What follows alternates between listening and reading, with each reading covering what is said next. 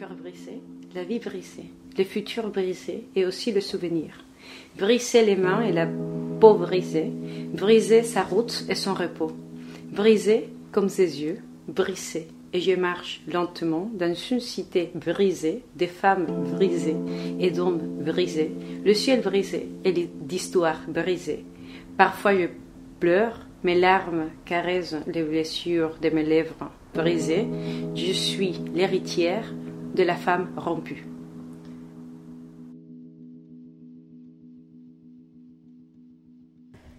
En este episodio de Sin Patria converso con Luz Ascárate, doctora en Filosofía y Ciencias Sociales por la EEC, es decir, la École de Haute Étude de Ciencia Social, y eh, vive en París, está haciendo su segundo doctorado. Eh, y lo que más le gusta de esta ciudad es la poesía, la cultura, que sea un espacio cosmopolita, los paisajes y la cultura gastronómica. Lo que menos le gusta es el transporte. Ella es de Lima, de una, una ciudad de pueblo cerca de ahí que se llama Callao. Y lo que más le gusta de ahí es la poesía, la cultura gastronómica y su familia. Y lo que menos le gusta es la contaminación, las diferencias económicas abismales, el transporte. No volvería a vivir en Lima por lo menos en los siguientes 10 años.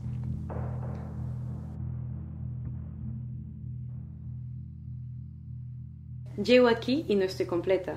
Hay algo que me falta. Como que estoy, no tengo el suelo, algo falta. Entonces estoy rota, estoy dañada. Pero de pronto, de pronto veo a mi alrededor y tal vez es por la herida, o tal vez no, pero veo que todos están un poco así y que la ciudad también está un poco así, que algo le falta y que a todo le falta algo, le falta algo. Y luego pienso en Simón de Beauvoir y luego pienso en todos los que hablan del cielo gris de París. Mm. Y luego me siento rota porque acabo de llegar, pero estoy también en una ciudad que está de algún modo rota y que ha inspirado tanto dolor también. Entonces siento que ahí de algún modo en el dolor París me completa.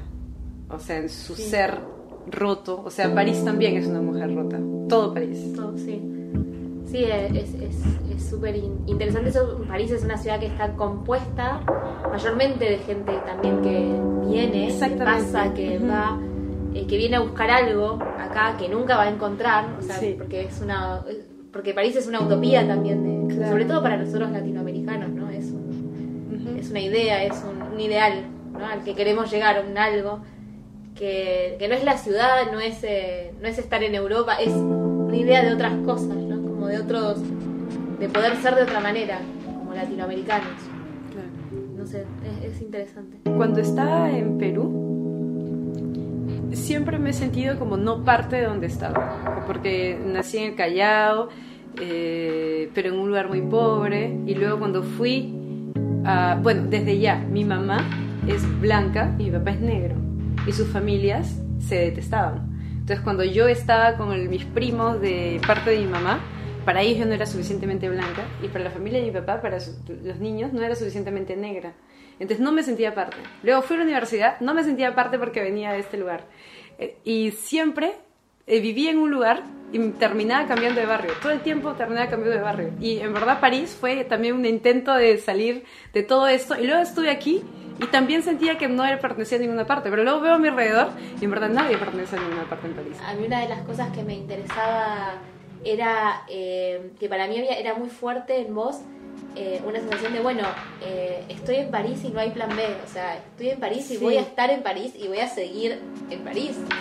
¿Y cómo se vive eso de esa decisión tan fuerte frente a todas las vicisitudes que tiene vivir en esta ciudad? En París yo me siento poéticamente eh, no conforme. O sea, y siento que esa no, no conformidad me permite escribir mucha poesía. En Perú eh, me estaba aburguesando un poco, creo. Escribía cada vez menos. Estaba en el confort. En París no. Entonces, de algún modo, no estar, conforme, tampoco conmigo, ni con la realidad, o sea, esta inconformidad me permite eh, escribir, escribir, escribir. Y por otro lado, eh, he encontrado como las condiciones, he encontrado una posibilidad de pensar cómo lograr las condiciones materiales para realizar. O sea, condiciones materiales que me permiten hacer filosofía y poesía. Lograr eso. Eh, entonces, como hay esas, esas dos cosas que encuentro en París, digamos, un plano poético. Pero un plano poético paradójico, porque no solamente está el que no estoy conforme, pero también las grandes bibliotecas, el acceso a una muy buena cultura, eh, el acceso a eh, una materialidad estética dada. O sea, hay muchos eventos siempre, muchas cosas, que no, no solo son eventos franceses, sino como de, todos, hay de todo. Entonces, esta apertura poética, esta apertura poética mezclada con una no conformidad, me dan las condiciones eh, ontológicas. Y luego tengo las condiciones materiales. O sea, en mi, en mi cabeza. Puede ser que en un momento todo se bloquee también, pero he, logrado poder planificar las condiciones materiales. Entonces, con esas dos opciones, estoy tranquila en París. Y también eh, en París, mm, como todo cambia y hay mucha movilidad, eh, siento que puedo desplegar mi soledad. O sea, sí tengo muchos amigos y todo, que puedo eh, tomar una cierta distancia reflexiva de aquello que, quiero tratar como tema, que en verdad es mi patria, los problemas de mi patria. Y mm, eh, sí, dos, dos cuestiones, porque digamos el tema de las condiciones materiales es algo que se repite cuando uno lee, por ejemplo, eh, muchas autoras argentinas que viven afuera, como, no sé, Samantha Schweblin, que dice, yo acá, en, ella vive en Alemania, y dice, yo en Alemania compro tiempo libre. Ah, ah es verdad. Entonces, ella no necesita estar tanto tiempo trabajando, no necesita hacer tanto para poder tener tiempo libre para escribir. Es verdad. Porque la escritura requiere no solamente un tiempo libre, sino una cabeza libre. O sea, necesita... Mm, necesita de aire, de aire de, todo tipo. Y a veces lleva mucho tiempo escribir, ¿no? Es un proceso... Por ejemplo, en, mi medio, que es la filosofía, en Perú hay muy pocos filósofos y muy pocos filósofos calificados o con doctorado. Entonces los filósofos tienen que hacer muchas cosas y muchas cosas a veces que no son filosóficas. Mm. Muchas cosas.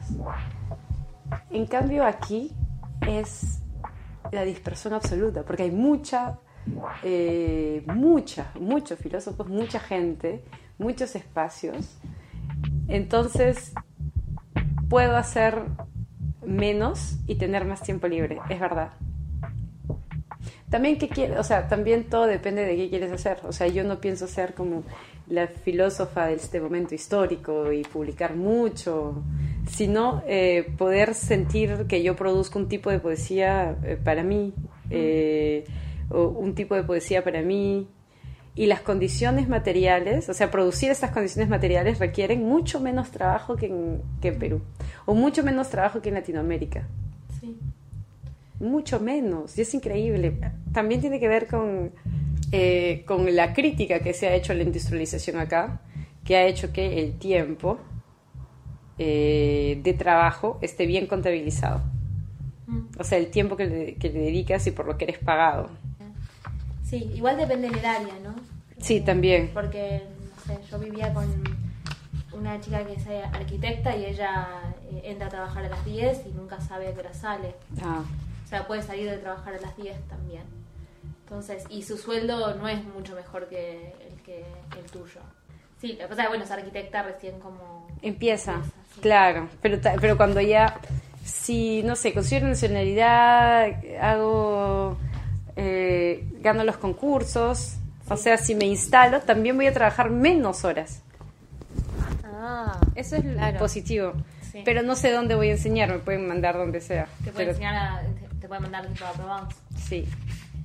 Eso le pasa a mucha gente, pero la gente sigue viviendo acá. Eso también es re, raro de, París. O sea, la gente toma el, tren todo. Eso es horrible, todo está centralizado en París. Pero lo que es bueno también en París es que ves la, lo más bajo de la sociedad también. O sea, hay pobreza, hay injusticia, y eso está bien. Sí, hay, hay, hay una intensidad de parisina, sobre todo cuando uno se aleja un poco del 1, 2, 3 eh, porque París para, eh, eh, está organizado en 20 arrondissements, que son como 20 barrios o 20 jurisdicciones de París. Y la 1, 2, 3 sería el centro, ¿no? Como si fuera donde está el Louvre, donde está el Pompidou, todos esos lugares. Y de ahí se va haciendo como un caracol y se va alejando hacia las afueras. Cuando más te alejas hacia las afueras, más este París mezcla de nacionalidades, de cultura, de eh, una historia colonialista, es donde más evidente también se hacen. Como empieza a tomar más fuerza en el 1, 2, 3, donde, que es donde uno turísticamente, o un turista llega y se mueve. Y el otro dato que por ahí eh, habría que precisar, esto de la gente que va y viene de París, es que eh, la Provence sería como todo lo que no es París dentro de Francia, y si te toca un puesto afuera, en general lo que hace la gente es no se va a vivir a la ciudad, o sea, es como si fuera Buenos Aires y, Córdoba. Tenés un puesto en Córdoba, pero en vez de mudarte a Córdoba, te tomas el tren todas las semanas. Sí. La gente hace eso, pero todo el mundo hace eso. Incluso con lo mismo pasa en, yo estoy en la Universidad de Lille y la, nadie vive en Lille, claro. sino o al menos como la gente que yo conocí interesante de la universidad no vive en Lille, sino que vive, va y viene. Eh, ¿Te acordás la primera vez que escribiste una poesía en francés? El primer poema, sí. bueno, estaba, estaba escribiendo mi tesis en francés y es como que pensaba ahí en francés, entonces como en mi cuaderno de poesía eh, automáticamente me comenzó a salir en francés. Entonces lo dejé y luego escribía un poco español, un poco en francés y así es que todo lo hacía en francés, que escribía todo el tiempo mi tesis en francés, entonces ya estaba metida, como que mi escritura ya se había acostumbrado a escribir en francés. Sí. Y al inicio no era tan bonito y hacía muchas faltas ortográficas. Ahora ya está mucho mejor.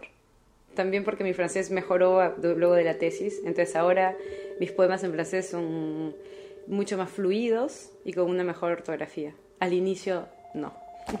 Pero igual me salió así naturalmente. Es que, eh, sí, a mí me pasa algo con el francés que por ahí, o sea, yo hablo francés muchísimo peor que vos y no escribí una tesis en francés, pero me pasa que a veces em, quiero hacer juegos de palabras y no sabes si efectivamente estás haciendo el juego de palabras o si el otro va a pensar que vos estás eh, usando, que vos, o sea, vos estás usando mal el idioma, porque muchas partes, o sea, la, la poesía tiene mucho de el mal uso del idioma. Sí el, el, sacarlo de su sentido literal, el trasladar una palabra a otro, a otro contexto, a otro ambiente. Y, me pasa mucho a mí en la, vida cotidiana que hago esos movimientos de traslación y a veces no sé si son entendidos como, como hay algo de lo contextual también en cómo se hace esa traslación de la palabra, que uno no entiende si efectivamente el otro entendió que vos estabas haciendo un juego de palabras y que vos sabés que la palabra exacta no es esa. Como que vos sabés la regla y las, porque siempre Digamos, para poder jugar tenés que conocer la regla, para poder cambiar la regla. Si no es simplemente una falta. Y, es muy difícil para mí encontrar ese lugar donde que el otro entienda que yo la regla la conozco, pero que estoy haciendo un juego con la regla, ¿no? Y, y como es como muy difícil exigirle al otro que entienda tu juego de lenguaje. Claro. Que no me pasa en castellano, o sea, si hago, si uso una metáfora o hago una traslación metonímica en en castellano y el otro la entiende, yo digo, che, sos un idiota, no la entendiste. O sea, claro. Claro, o sea, culpa tuya. En cambio, en el otro caso, quedo como yo en falta, no el otro. Sí. ¿Se entiende? Sí, te entiendo totalmente. Es parte de la apropiación del lenguaje. Pero yo creo que es este algo bien dinámico y que luego llega. Te, vas metiendo en el lenguaje, te vas metiendo, vas viendo a gente que juega, que juega, y luego, sin darte cuenta, ya estás al interior y ya puedes utilizar la gramática y la ortografía a tu gusto. Mm. Y ahí podemos decir que eh, terminaste de apropiarte. es un proceso la apropiación. En verdad es un proceso que nunca termina, la apropiación de un, lenguaje, mm. pero que justo eh, se expresa, o sea, este camino de, apropiación se expresa cuando eh, el lenguaje no es simplemente algo que usas para comunicarte, sino para crear. Y creas con sus reglas. Sí, eh, justo estaba pensando en la misma idea, ¿no? Como que en realidad siempre el lenguaje no es solamente comunicación, o sea, no es puramente comunicacional, incluso en la, en la vida cotidiana. Sí. Eh, siempre es... Eh, Estamos creando cosas. Y siempre crea un vínculo con el otro, crea un... ¿no? Crea un modo de ser de una relación, crea un... ¿no? Cuando uno tiene que hacer un esfuerzo para estar cambiando, para que o sea, uno en realidad pone en evidencia un esfuerzo que en realidad en su idioma original también lo está haciendo. Porque también no es lo mismo construir una frase de una determinada manera en castellano que de otra, no es lo mismo decir eh, me pasas la sal que decir te animás a pasarme la sal. Claro. Crea un modo de relación completamente diferente y, lo que pasa es que por ahí somos menos conscientes de eso. ¿no? Yo creo que el amor es siempre la creación de un nuevo lenguaje y en todos los planos el amical, el comunal, el de pareja, el, incluso el de sociedad, religioso. Siempre cuando donde hay amor hay una creación de un nuevo lenguaje, algo que se dice de manera muy específica, que solo es entendido eh, con códigos bien específicos. Y por esto también todo origen del lenguaje es siempre para mí amoroso. O sea, siempre ha salido de eh, un contexto de vidas reales que se han eh, eh, mezclado. Entonces diríamos, ah, voy a leer ese poema también, que es un poema más reconciliatorio, más positivo, un poema más de la reconciliación. Sí, un poema sobre, eh, sobre el amor o sobre el, el, algo que yo llamo la epogé amorosa. Poner todo entre paréntesis, todo aquello que no es amor entre paréntesis, es solo ver a través del amor. Para mí es una especie de eternidad o de reconciliación, porque cuando tú te mueves de un lugar a otro eh, y descubres aquello universal que está ahí y que está compartido por todos, y no importa la patria, esto universal que está ahí en lo más profundo, para mí eso es el amor.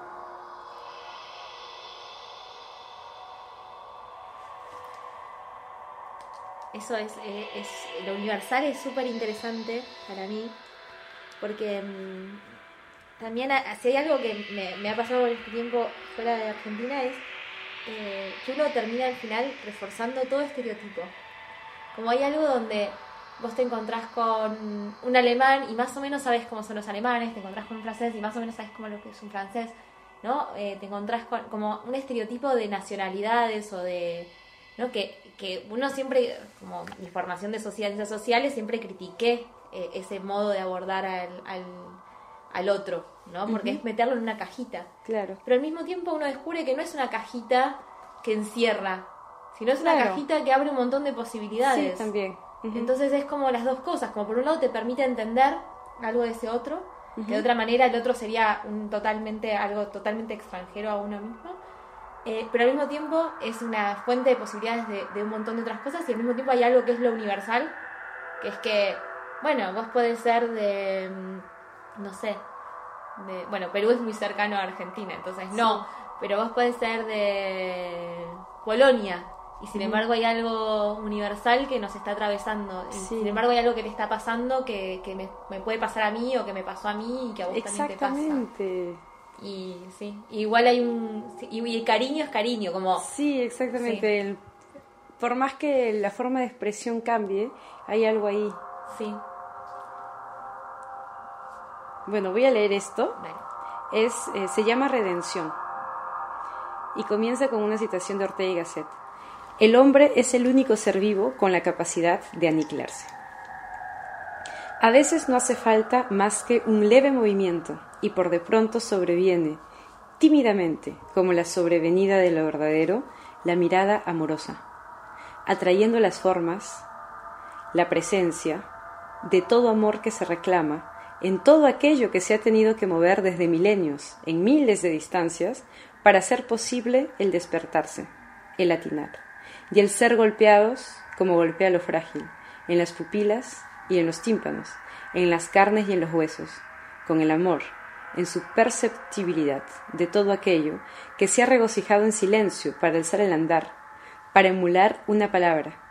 Cuánta madre sumergida, cuánto reír gratuito de una mano a la otra mano, y por de pronto toda injusticia se vuelve anécdota, y hay esperanza, hasta en la antigüedad del edificio, de la más torpe institución, y vitalidad, hasta en nuestro perpetuo vicio del autosabotaje. Para mí esa es la apogea amorosa. Revolviendo a... Sí. Ajá. Como que en todo, cuando llegas a ese punto, el origen del lenguaje. En algo universal que está dentro de nosotros y que surge en los gestos. Y este, este universal que está en, en, lo más profundo de nosotros, para mí es el amor. Y se exprime en el amor que ha venido de madre a madre, a madre, a madre, de persona a persona. Oh, perdón. Es decir, para mí el lenguaje no es más que una historia del amor de la humanidad y cómo es, es, este amor eh, se ha transmitido. Y es por eso que por más que seamos de países distintos nos comprendemos. Y por más que eh, estemos en posiciones eh, distintas con respecto a la vida y con convicciones distintas, nos podemos comprender. Porque hay algo profundo. Y para mí ese es el amor. Esto profundo. Y por eso construir por eso amar es construir un lenguaje. O sea, el, amor es esta creación, esta pulsión creativa absoluta, eh, que se transmite con un lenguaje ya creado y transmitido y que creamos luego nuevamente cuando amamos. Y yendo hacia un lugar, eh, porque me parece eh, que al mismo tiempo hay algo que, aparece en el poema de Rosita, que es como esa extranjería y al mismo tiempo, bueno, en el caso de Rosita sería un, desamor más que un amor. ¿no? Sí, exactamente. Exactamente, porque está, o sea, el amor vive eh, entre agentes de odio. Y esos agentes de odio para mí son estructurales. No corresponden al alma humana sino que corresponden a estructuras sociales que provocan enfermedades del corazón. Y esas estructuras sociales es lo que yo intento cambiar. No el alma, sino las estructuras sociales de base para que luego eh, se curen eh, esas enfermedades. Rosita era una persona muy creativa, o sea, se retrotraía ahí a la universalidad del amor mismo. No eh, odiaba lo que se estancaba, pero justamente los agentes del odio estructurales eh, la purgaron porque era peligrosa, o sea, era peligrosa en su familia, nadie la quería, en mi familia era peligrosa, la veían como un, no sé, alguien que transmitía la inmoralidad, y luego para su esposo era peligrosa, y entonces su esposo la terminó matando. Pues porque se puede matar a una mujer de muchas maneras. Y eh, o se puede matar a una persona de muchas maneras. El feminicidio es simplemente una expresión de esto, pero hubo algo que me eh, tocó mucho, que fue la muerte de mi prima, que era siempre muy rebelde, y la mató su esposo a los 30 años. Y entonces hice muchos poemas por ella cuando pasó esto. Mi poesía no era para nada feminista pero cuando me pasó esto, comprendí algo muy profundo, como que había que hacer algo con algo, que el mundo estaba yendo para un lado donde no tenía que ir con respecto a lo, femenino. Entonces escribí estos poemas. Cuando Rosita la mataron, yo hacía un doctorado sobre violencia de género y feminicidio. No fue suficiente para apaciguar el trauma. Jamás imaginé que mi objeto de estudio estaría tan cerca, en mi familia. Piensan que yo traje la maldición del intelectual pistaco. Mi tío ya no me dirige la palabra, me dicen la bruja. Flora Tristán, los límites de nuestro amor no deben ser los zarzales que rodean nuestro jardín, los muros que cercan nuestra ciudad, las montañas o los mares que bordean nuestro país. Desde ahora, nuestra patria debe ser el universo. La bruja. ve pasar el correr del espíritu desde otra instancia, atemporal, más dolorosa. Lo próximo y lo lejano le aparecen del mismo modo con carácter de huida. La han preñado con violencia. Y ella ha parido un animal sin tiempo, un pistaco. Ella mastica su carne leprosa para saber si aún vive.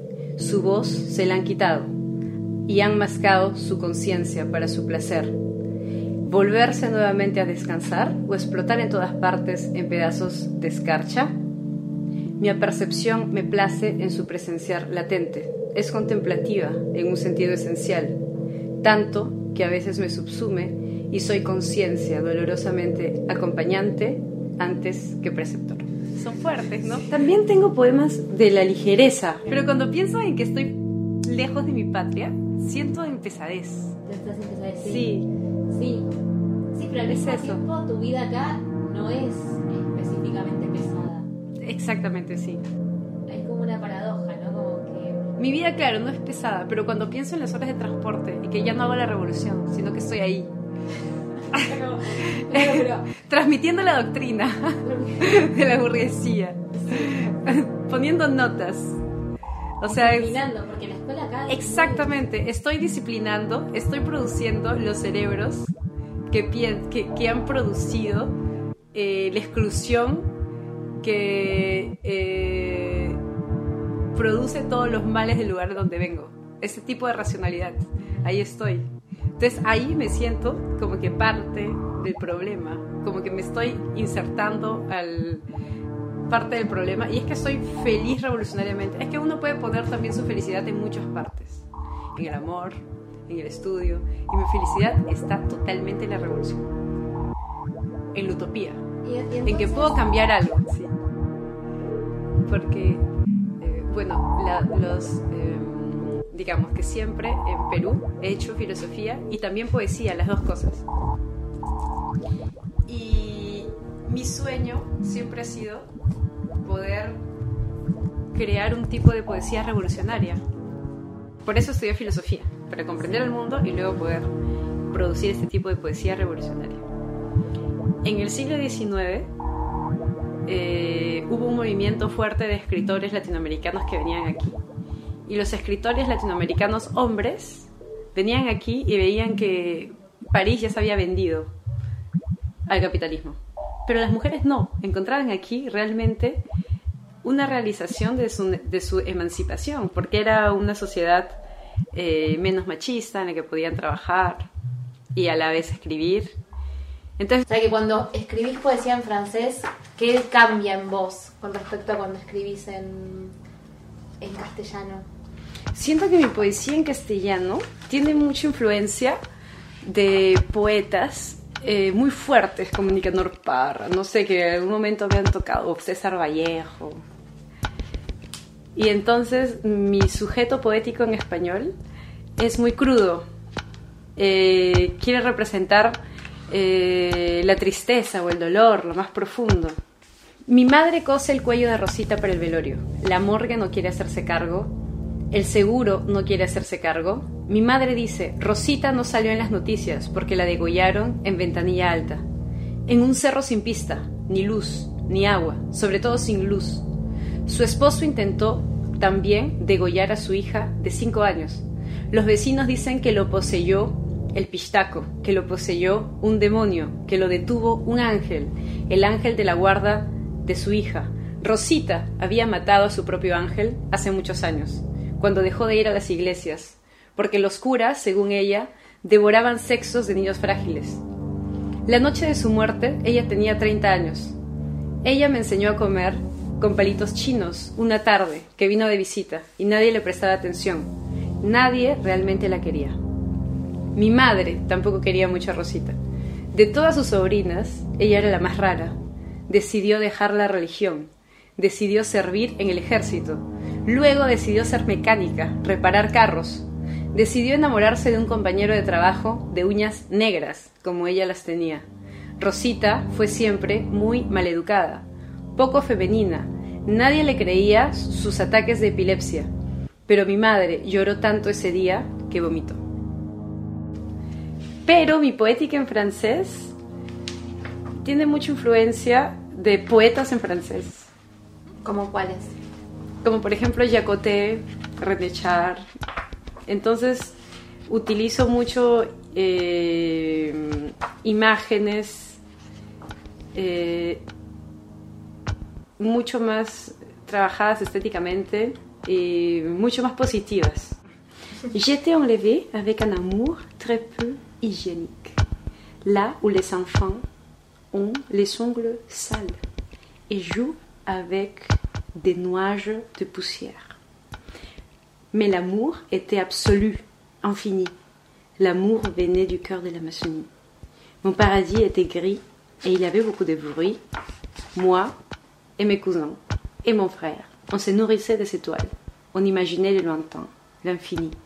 L'infini ressemblait à un œil qui nous regardait parfois avec nos propres yeux. Des yeux énormes, amoureux et accomplis. Yo parece que leíste y los otros que leí el otro día tuyos tienen un clima más cálido. Exactamente. Tienen como otro calor. Sí. Eh, en cambio los en castellano son, son mucho más fríos, mucho más crudos, mucho más... Sí. Sí, Sí, hay, hay, hay- bueno. Y lo que es interesante es que a Rosita, eh, o este poema, le escribí aquí, no en Lima. Rosita murió el 2015. Y recién acá es donde Rosita vuelve como a... Exactamente. a aparecer. Aquí, aquí comienzo a escribir. Pero también el trauma genera un silencio previo y después puedes referirte al trauma. Y eso responde un poco de cómo eh, me siento, cómo pertenezco fuertemente a mi patria no estando en ella. Y justamente para que, porque no estoy en ella, pertenezco. Porque mi patria no es eh, algo eh, que pertenece a una actitud cotidiana, sino todo lo contrario. Mi patria se me da de manera totalmente reflexiva cuando no estoy ahí. Y entonces pertenezco mucho más y me reconozco como perteneciente. Y voy a leer este, este poema sobre el pertenecer, no, sobre por qué. Cuando quería responder el por qué, Vale. escribo desde aquí. Observar a la mujer, la nuca, debajo de la luna, lleva su vestido de noche. Depurar la imagen del sentido o lo que, lo que queda es la luna o Magritte. O decir, la mujer debajo de la luna viste noche, o mejor aún, la noche viste de mujer. Pero con ello no hemos expresado a Magritte, ni a la noche, ni a la luna, ni a la mujer. Entonces mejor vestirse de noche con la luna. Ser mujer, ya mucho se ha dicho del silencio.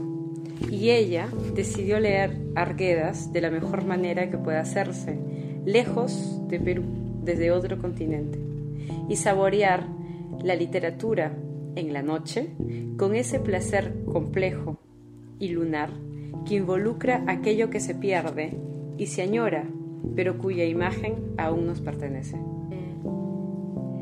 Sí, también pensaba en esto, como vos decías, es- esto de que no es necesario estar en la patria para, para, para estar en la patria, para ser de la patria, ¿no? Eh, ti- ¿Pensás que primero qué es, la, qué es la patria, si es el país, o es la familia, o es el vínculo, o es el barrio, como cuál, qué es para vos esa, esa o es algo casi que no podría determinarse con límites espaciales, o tal vez es algo temporal, porque el- el- la cuestión del tiempo apareció, viene apareciendo un montón. Sí, es verdad. Eh, porque, digo, yo me fui hace menos de un año o hace un año y eh, la Argentina de la que yo me fui no es la misma que soy y yo siento que soy de la Argentina de hace un año y hay discusiones o cosas que leo en las redes sociales que la gente está teniendo que yo no las siento para nada mías, Mm, ¿no? Como, entonces hay algo de eso que sos y no sos, ¿no? O sea, claro. y mm, entonces ahí es como, ¿qué, qué, cuál es ese límite patria, no? Ujú. O si es un límite o... Yo creo que la patria es un lugar, en el sentido más amplio del término. O sea, un lugar que implica eh, un desplegarse espacial, pero también una permanencia temporal. Entonces hay una historia de la patria y hay también una geografía de la patria. Hay, hay, hay estas, es- estas dos cosas, algo es espacial y temporal a la vez. Y también es algo atemporal y algo espaci- aespacial, o, o algo, eh, o sea, es también un concepto, es también una idea, eh, la patria. Y yo creo que eh, es un lugar que no se agota en ninguno de sus aspectos, ni en su aspecto espacial, temporal, ni conceptual. O sea, la patria es, podríamos decir, eh, la, la suma y la excedencia de la suma de todas las vivencias que son transmitidas a partir de este lugar a todos aquellos que no pueden ser sino perteneciendo a este lugar mismo. Es decir, no solamente aquellos que han nacido ahí, sino aquellos que viven ahí sin haber nacido ahí. No creo que la patria se resuma en la vivencia de las personas que viven ahí y que consumen lo que se consume por los medios. Porque eh, lo que transmiten los medios, periódicos, eh, Instagram, eh, o sea, lo que, lo que transmiten los medios que se hacen en la patria y que nosotros recibimos, yo pienso que es solamente un aspecto de la patria, pero no el aspecto constitutivo de la patria. Bueno, pero que, ¿cuál es el aspecto constitutivo de la patria? No podría una jerarquía, para, para mí es todo. Entonces yo creo que estando en la patria, recibes información. Y no estando en la patria, recibes también información. Y ves la patria desde otros sentidos, temporal, espacial, conceptual dentro o fuera. Y los dos, para mí, son súper válidos porque los dos producen el, movimiento histórico de la patria. La patria siempre se constituye por la gente que está ahí, pero también por las acciones de la gente que no está ahí. Y también por lo que se dice desde fuera, eh, desde estas dos cosas. Entonces es que yo estoy más en la patria sin estar en ella. yo tengo una perspectiva súper crítica de la información eh, incluso estando en mi padre nunca veía, nunca veía, nunca consumía periódicos, ni tele, ni nada. Hablaba con la gente y entonces intentaba un poco eh, destilar eh, lo que se transmitía o lo que era tomado como algo real para todos y lo que vivía con la gente de alrededor. O sea, intentaba ver algo así. Aquí yo siento que estoy en un lugar distinto completamente distinto, que, no, que puedo consumir mucho menos información y que consumo, o sea, mucho menos este imaginario empírico, pero consumo otro tipo de imaginario y produzco un concepto de la patria. Y yo pienso que eso es interesante, que, o sea, no hay mejores experiencias que otras para constituir, constituir patria, pero creo que hay personas que son mucho más sensibles a producir espacialmente la patria otras personas que son mucho más sensibles a producir temporalmente la patria. Y hay personas que son mucho más sensibles a producir conceptualmente patria. Depende de tus cualidades y hay que conocerse. Y yo soy una persona de conceptos. Entonces, para mí, no estar en la patria es pertenecer mucho más a ella. Pero de repente no será lo mismo para mi mamá o no será lo mismo para otros tipos de amigos que tienen otro tipo de sensibilidad y otras maneras de expresarse también. De repente para ellos, pertenecer a la patria está ahí adentro. Y para mi familia, mi familia no se imagina vivir fuera de Lima, no. Para ellos pertenecer es estar dentro. Para mí pertenecer es estar fuera. Entonces todo depende de qué, de cuál es tu particular constitución espiritual para ver en qué punto o desde qué ángulo perteneces a la patria. Pero para mí la patria es un lugar a cual uno pertenece. Sí, eso es un, es, está ligado al espacio completamente. O sea, es tiempo y es espacio. Eh, sí. ¿Y mm, extrañas o, o extrañaste cuando recién te mudaste acá? Sí, hablo con mi familia siempre, todos los días, pero igual hay cosas que extraño, ciertas experiencias. Entonces intento ir al Perú todos los años. Intento siempre ir, dos veces o una vez al año. Y luego cuando estoy en Perú, y eso es interesante, extraño cosas de París también. Lo que me hace sentir que, eh, o sea, incluso estando en París,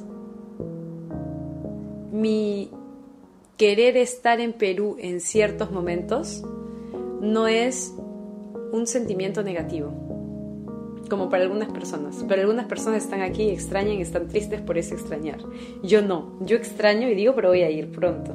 Y ahorita estoy en París y me imagino cómo si estuviera en Perú y lo que extrañaría de Francia. Y entonces digo, ah, el, queso, este queso que me encanta, entonces consumo este queso. Entonces tengo maneras de, de extrañar bien específicas. Sí, o también, bueno, esto lo hemos hablado, el tema de, consumir también la, comida de Perú cuando estás acá, ¿no? También. Por ejemplo, el pescado, los mariscos. Exactamente, eso es muy importante para mí. Eh, tener una comida que me haga eh, sentir, porque también eh, me gusta consumir francés, pero me gusta sobre todo preparar en el entre, lo francés y lo peruano. Y y también me gusta mucho consumir, porque yo vengo de, un lugar que está al costado del mar, pescado, mariscos. Acá lo puedo hacer también. Entonces me gusta mucho y si no tengo eso en mi vida, siento que una parte de mí no se expresa, que una parte de mí se está eh, bloqueando. Sí. en mi caso es el mate. El mate. Todas las mañanas tomo mate. Muy rico el mate. Sí, pero eh, no, no, no, puedo, no puedo tomar otra cosa a la mañana que no sea mate. Y si algún día tengo que salir muy rápido y no puedo tomar mate, ese día es como que faltó algo. Mm. Como, sí, como muy, eh, sí, como ahí. Porque después, no sé, el otro día me compré un dulce de leche, pero como una cosa tipo ah. de una vez cada tanto. Eh, pero el mate es como muy, eh, sí. Pero creo que, no, no, sé, en mi caso yo vi, yo, algo, algo que de la manera en la que siento que en este momento me estoy dando cuenta que vivo la patria es como una pasividad. Mm. O sea, como una síntesis pasiva, ¿no? como en todo hay algo donde soy argentina, como hago cosas y digo que, o sea, como que hago cosas eh, naturalmente o espontáneamente y al reflexionar sobre ellas digo qué argentina que soy, qué, qué cómo mi modo de habitar el mundo es tan está tan atravesado y mis decisiones y lo que yo creo que es voluntario está tan eh, impregnado de, ese de ese ser argentina que no, no como que no no puedo no puedo evadirlo como una claro. como, irremediable como me haces pensar que yo digo todo el tiempo en Perú creemos esto en Perú lo hacemos así en Perú eh, a partir del discurso intento mostrar en todas mis relaciones interpersonales cómo somos en el Perú. Sí. Sí, o, aclarando, bueno, no, perdón, no sé, eh, el tema que uno abraza por ahí de más a la gente. Sí, no, es que en Argentina abrazamos mucho. Sí, en Perú también. como uno quiere explicarle al otro, eh, sí. Y cómo eso a veces es, em, porque otra de las preguntas era si vos sentías eh, discriminación. Eso es interesante porque la gente me ha dicho mucho que en París hay discriminación, pero en verdad yo no lo he sentido. También es porque tal vez tengo una manera de ser muy extrovertida. Entonces me dirijo a las personas, incluso con mi acento, muy frontalmente, de repente. Pero nunca he sentido discriminación. Sí he sentido discriminación, no a mí, sino tal vez a otras personas, no sé. Mm,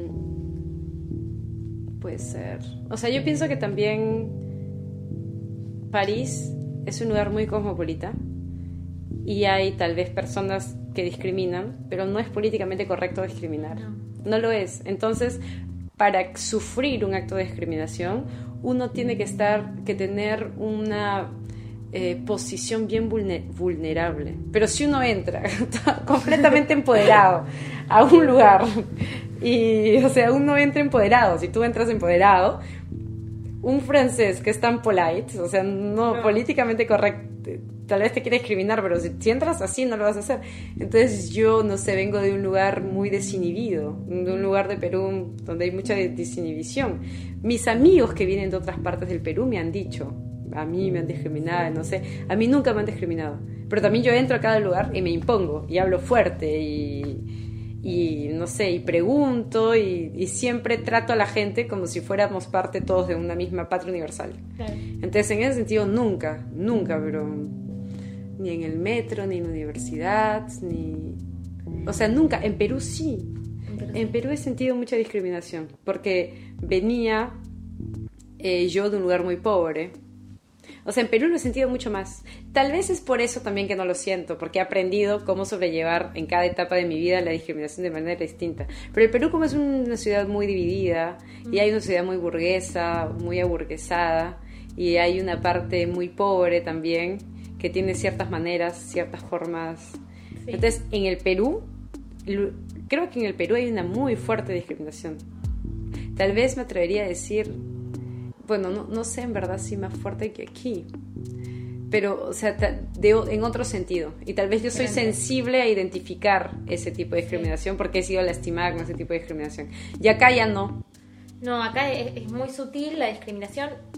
Por ejemplo, no sé, un, ejemplo de la sutileza de la... O, hay algo como que es casi discriminación positiva, pero no es positiva. Em, la mujer con la que estoy viviendo me dice, eh, se entera de mi apellido, o sea, le digo mi apellido y me dice, ah, entonces vos sos judía. Entonces mm. yo le digo, no, soy, soy, mitad, soy mitad judía, pero sí soy judía. Ay, me caen también los judíos. Ah. Y eso es raro. Sí. O sea, no... Sí, tal vez, o sea, la gente, cuando hablo del Perú, me, hablan de cosas del Perú, pero claro, para mí eso no es discriminación pero pero judío es un tema fuerte también. Entonces es, como es es, otro, es, es, un tema muy sensible. No como cuando yo digo Perú y me hablan de Machu Picchu. Entonces no, no sería una discriminación. Y nunca me han dicho ah me cae bien la gente de Perú tampoco. Sí. Y, mm, y tengo dos, dos preguntas más eh, una referida a algo que salía en todas las entrevistas, eh, que también apareció en el, en el, poema de Rosita, que es como esta cuestión de cómo eh, este estar en otro lugar y, todo lo que a uno le pasa como en este primer en este primer estar cortado, tajado por irse del lugar, está siempre atravesado por un movimiento muy del mundo de lo material y lo concreto, que es la burocracia.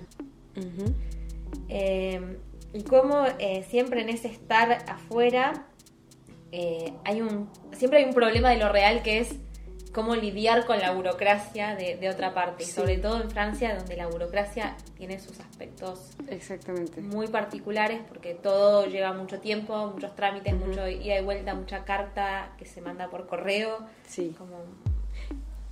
En el Perú hay dos burocracias, la burocracia de los ricos y de los pobres, de manera muy simple.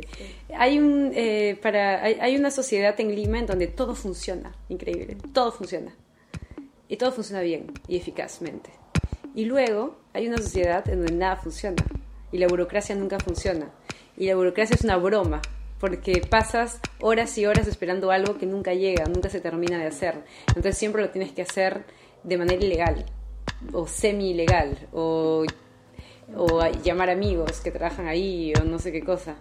O sea, hay estos dos tipos, eh, bien marcados.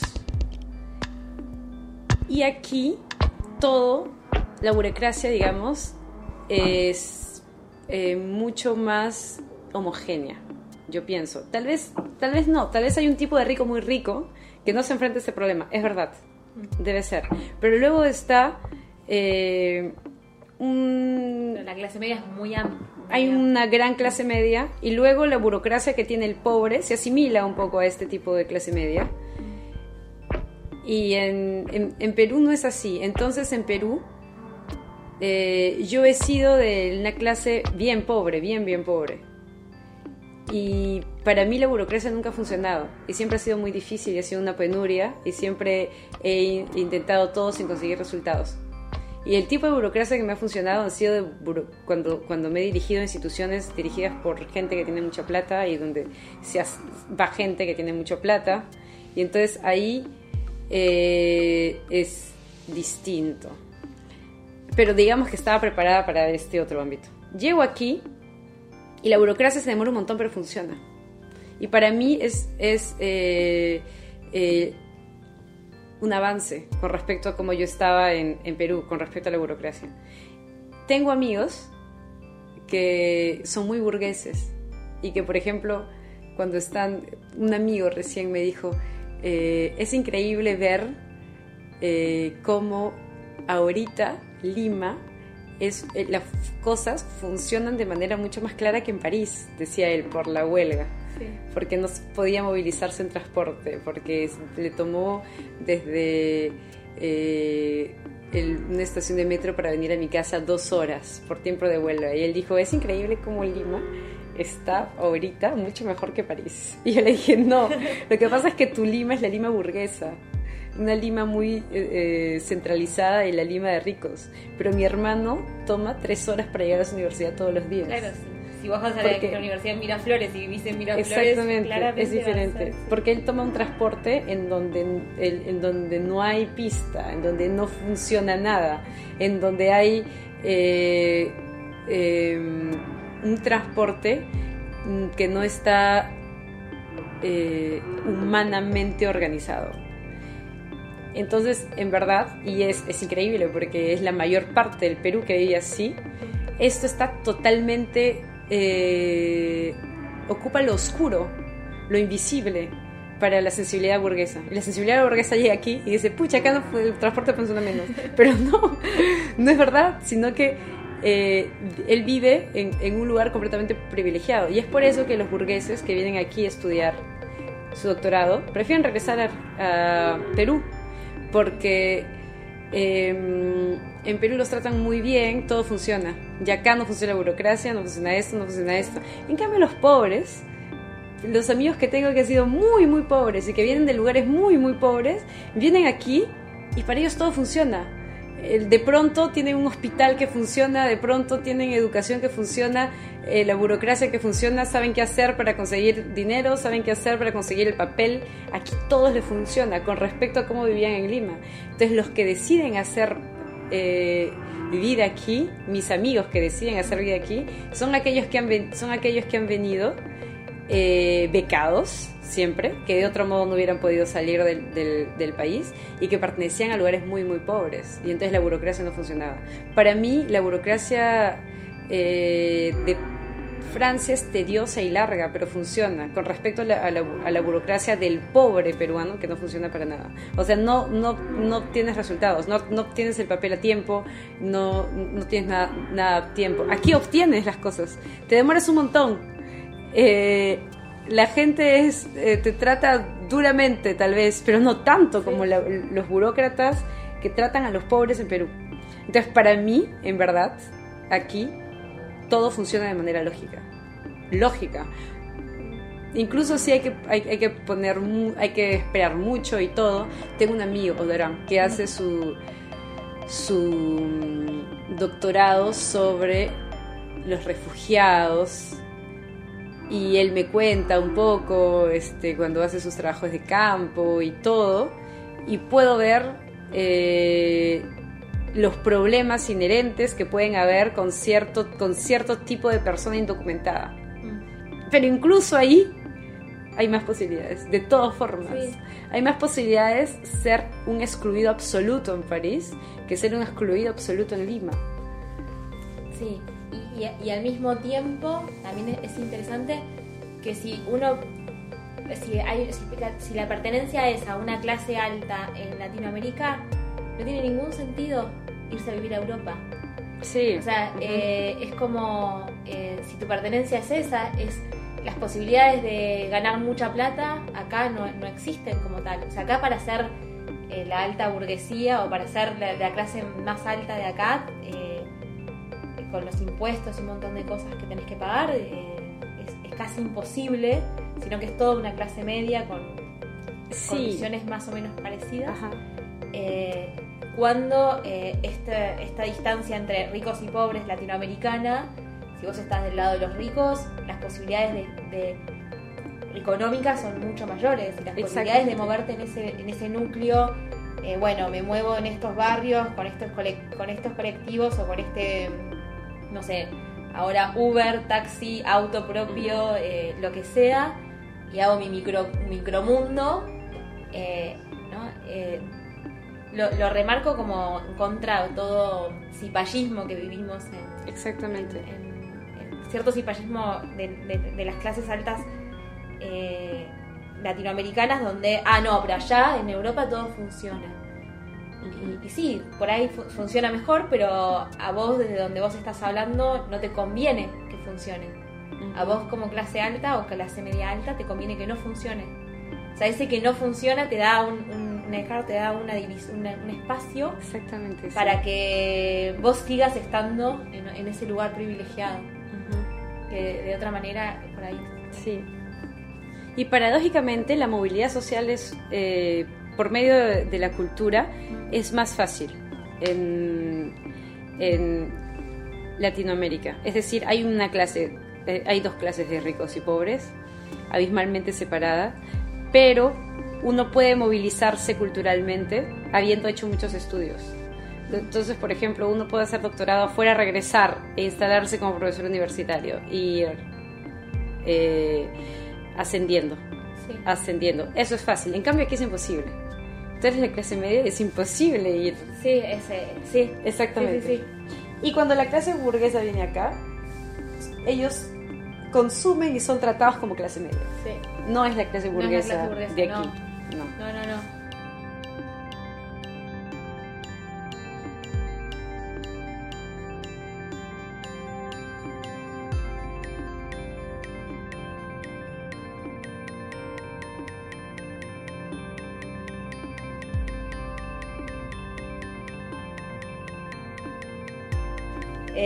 ¿Qué consejos le darías a alguien que, quiere dejar su, lugar de origen?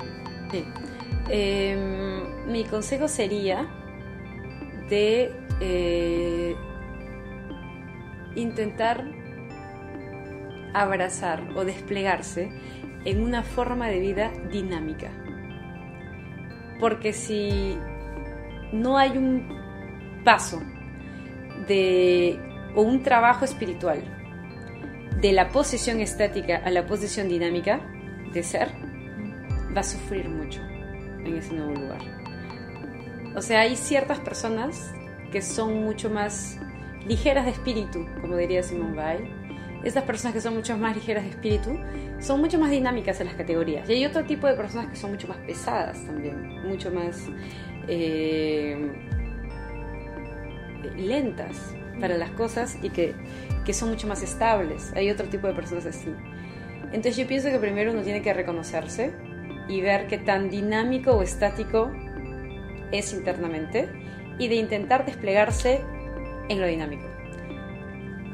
Intentar desplegarse en lo dinámico porque hay una forma de ser feliz en lo dinámico también. O sea, en, en, los entres, entre tu país y aquí, en el entre. Y yo pienso que es la nueva forma que tiene este mundo porque este mundo, pienso, por muchos procesos históricos, por la globalización, eh, eh, la virtualidad, o sea, hay, hay muchos, eh, muchas condiciones tecnológicas e históricas que han hecho posible que ahora el mundo esté en todas partes. Y el tipo de persona que se necesita para este mundo, o no el tipo de persona que necesita, perdón, no es una buena fórmula, diríamos que la forma de ser feliz en este mundo debe ser, creo yo, mediante una resistencia de lo dinámico. Resistencia de lo dinámico. Porque hay un movimiento también que surge en este mundo hacia lo estático, el nacionalismo eh, visceral, el populismo, también, el, la xenofobia. O sea, hay, un, hay, hay, hay, hay idas, hay, salidas de fuga hasta que, quieren moverte hacia lo estático también. Eh, la idolatría eh, del lugar. Entonces yo pienso, o sea, mi, consejo sería hacer un trabajo introspectivo y cultivar el tipo de, de, felicidad que te puede dar lo dinámico en sí mismo. O sea, estar siempre moviéndote, eh, haciendo actividades nuevas, reconociendo nuevos discursos, conociendo nuevas personas y disfrutar, o sea, ser un recolector en este mundo, ser un recolector. Hay un documental súper lindo de Agnes Varda, Varda, que dice, bueno, que, se llama la recolectora, o los recolectores. Las investigadoras. Sí, exactamente. Sí. exactamente. Yo creo que, que, eso lo expresa muy bien, ¿no? Porque habla, muestra la imagen de cómo hoy en día hay gente que recolecta y que vive de recolectar cosas que deja el mercado. Utilizando esta imagen de cómo antes uno recolectaba eh, los granos, ¿no? Recolectaba los granos.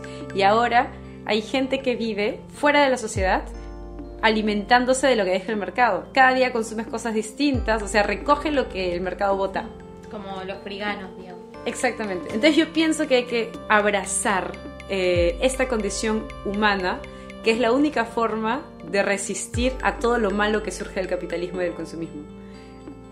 Resistir en lo dinámico. O sea, ser feliz. Porque el capitalismo quiere que seas triste. O sea, que estés ahí, que no te encuentres y que estés triste fuera de tu país. Y que reproduzcas el odio y que te vuelvas un instrumento. Pero yo creo que tenemos que tener una resistencia espiritual. La resistencia espiritual eh, basada en una felicidad dinámica. O sea, ser verdaderamente feliz. Es ser feliz donde estás como un modo eh, de resistencia política. Ese sería mi respuesta. Muchísimas gracias. Gracias a ti.